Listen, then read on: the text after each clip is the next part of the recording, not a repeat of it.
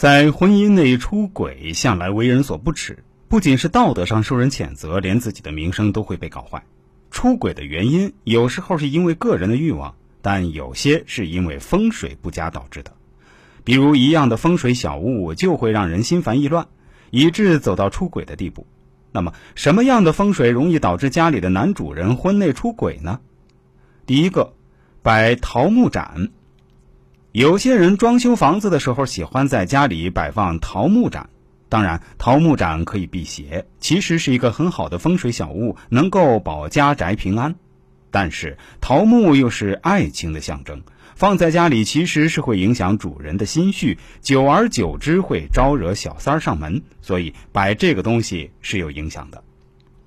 第二个，挂扇子，扇子是文人墨客最喜欢的东西。不管是拿在手里还是挂在墙上，都能给人一种斯文儒雅的感觉。所以，许多人喜欢在家里的墙上挂一个装饰用的扇子。但这其实也是一个招小三儿的风水小屋，给人一种屋主比较聊骚的感觉。所以，就算自己不出马，也会有小三儿送上门。第三个，戴玉石首饰。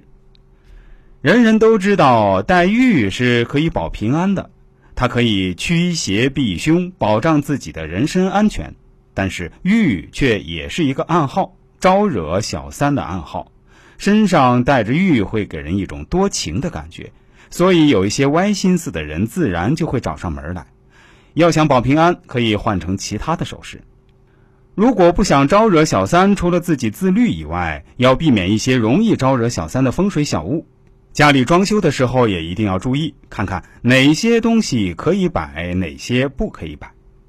第四个，空花瓶。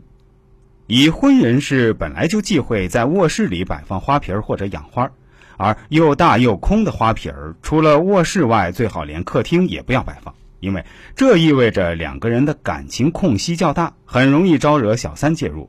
另外，摆空花瓶会为双方各自招来许多的烂桃花。